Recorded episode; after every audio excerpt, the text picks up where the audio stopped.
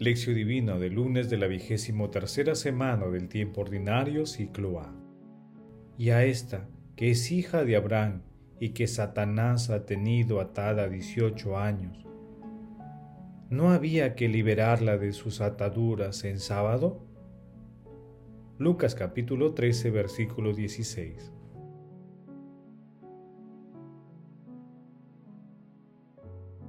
Oración inicial. Santo Espíritu de Dios, amor del Padre y del Hijo, ilumínanos con tus dones para que podamos comprender los tesoros de la sabiduría que Jesús nos quiere revelar en este día. Otórganos la gracia para meditar los misterios de la palabra y revélanos sus más íntimos secretos. Madre Santísima, intercede ante la Santísima Trinidad por nuestra petición Ave María Purísima, sin pecado concebida.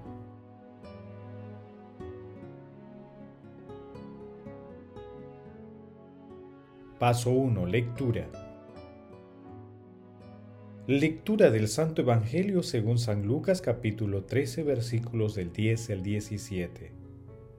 Un sábado Jesús enseñaba en una sinagoga y había una mujer que desde hacía 18 años estaba enferma por causa de un espíritu y andaba encorvada, sin poder enderezar. Al verla Jesús la llamó y le dijo, Mujer, quedas libre de tu enfermedad. Le puso las manos y enseguida se enderezó y glorificaba a Dios. Pero el jefe de la sinagoga, indignado porque Jesús había curado en sábado, dijo a la gente, Seis días tienen para trabajar, vengan en esos días a que les curen, y no en sábado. Pero el Señor dirigiéndose a él, dijo, Hipócritas, cualquiera de ustedes, ¿no sueltan al buey o al asno de pesebre y lo llevan a beber aunque sea en sábado? Y a esta que es hija de Abraham y que Satanás ha tenido atada 18 años, ¿no había que liberarla de sus ataduras en sábado? Cuando decía esto, sus adversarios se sentían confundidos, mientras que la gente se alegraba de las maravillas que realizaba.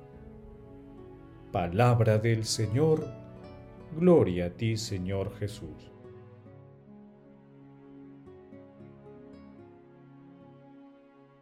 La enseñanza de Jesús y los signos que realiza tienen la virtud de rescatar al ser humano y devolverle la dignidad divina de Hijo de Dios, tal como lo fue en el principio. Como se aprecia en la lectura de hoy, el legalismo conduce a actitudes absurdas, como la que denuncia Jesús y que no pueden ocultar la hipocresía de quienes las defienden. A los legalistas no les importa que la mujer haya sido curada después de soportar una enfermedad durante 18 años. Lo que les preocupa es que la norma no haya sido respetada. El suceso es un ejemplo de la forma habitual de actuar de Jesús, que podía haber realizado muchas de sus sanaciones cualquier otro día de la semana. Sin embargo, lo hace intencionalmente en sábado. De este modo, busca dar mayor fuerza a su mensaje, que no es el hombre para el sábado, sino el sábado para el hombre. Mateo capítulo 2 versículo 27.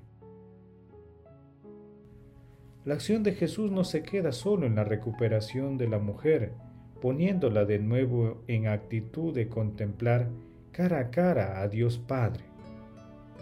También rescata el genuino espíritu de la ley del sábado, poniéndolo otra vez como medios de crecimiento humano, pues se habían convertido en un fin en sí mismos.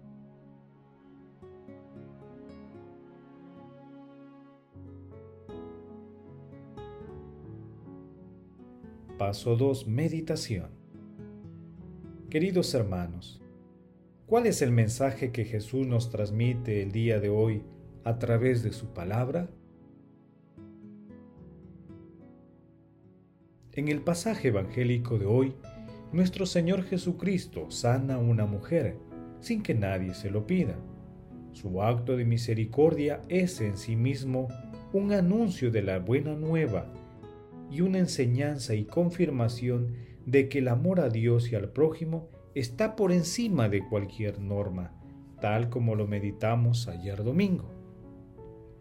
La opción preferencial por la persona es un valor fundamental del reino de Dios.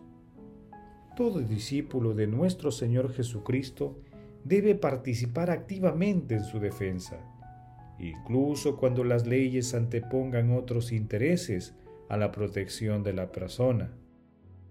Tenemos que reivindicar sus derechos.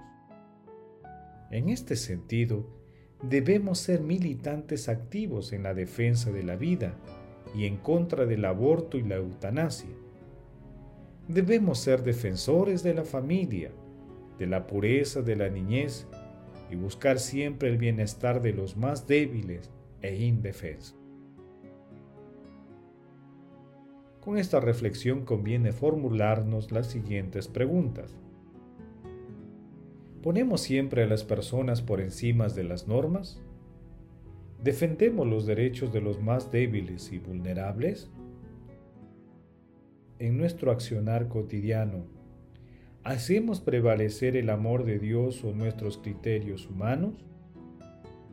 Que las respuestas a estas interrogantes nos ayuden a poner siempre el amor de Dios y al prójimo encima de todo. Jesús nos ama.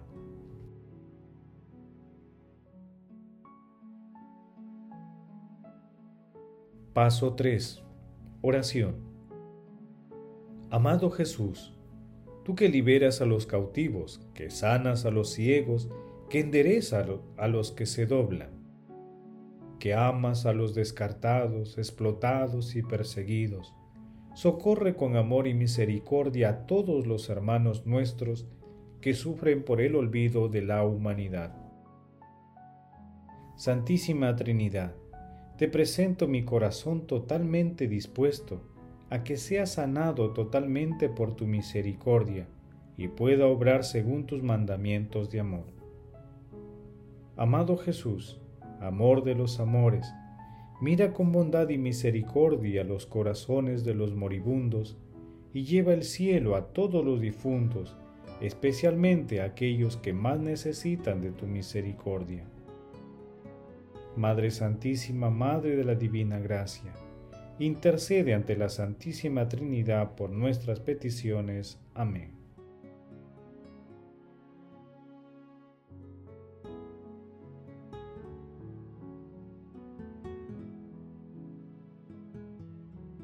Paso 4. Contemplación y acción.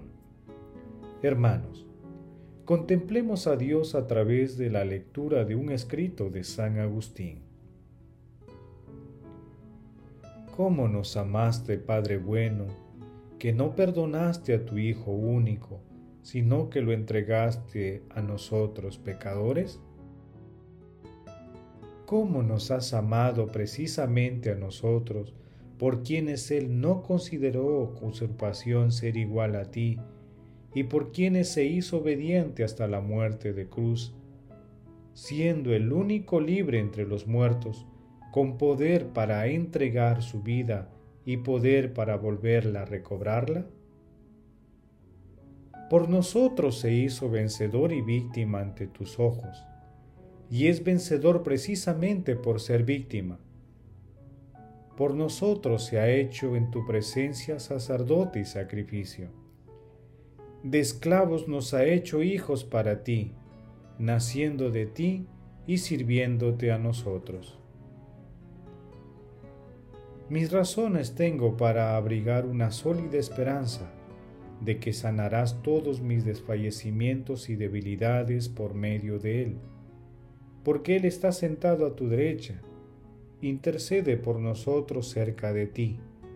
Si no fuera así, no quedaría otro recurso que la desesperación.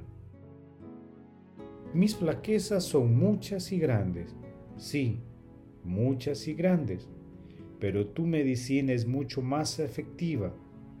Si tu palabra no se hubiera hecho carne ni acampado entre nosotros, motivos tendríamos para considerarla alejada de todo contacto humano. Podríamos darnos por perdidos. Señor, hoy quiero empezar a ser perseverante en la oración que te dirijo. Deseo y me propongo ser solidario con las personas que precisen mi ayuda, anteponiendo tu amor a cualquier criterio humano. Señor, me comprometo a realizar obras de misericordia corporales y espirituales, y así ser una persona que fructifica tu palabra. Hermanos, invoquemos al Espíritu Santo y pidamos la dulce intercesión de nuestra Santísima Madre, para que Dios nos otorgue gracia de comprender y llevar a la práctica nuestros propósitos glorifiquemos a la Santísima Trinidad con nuestras vidas.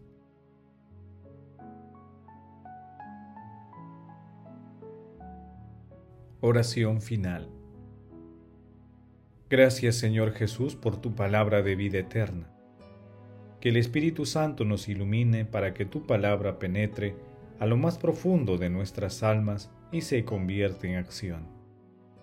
Dios glorioso, escucha nuestra oración bendito seas por los siglos de los siglos.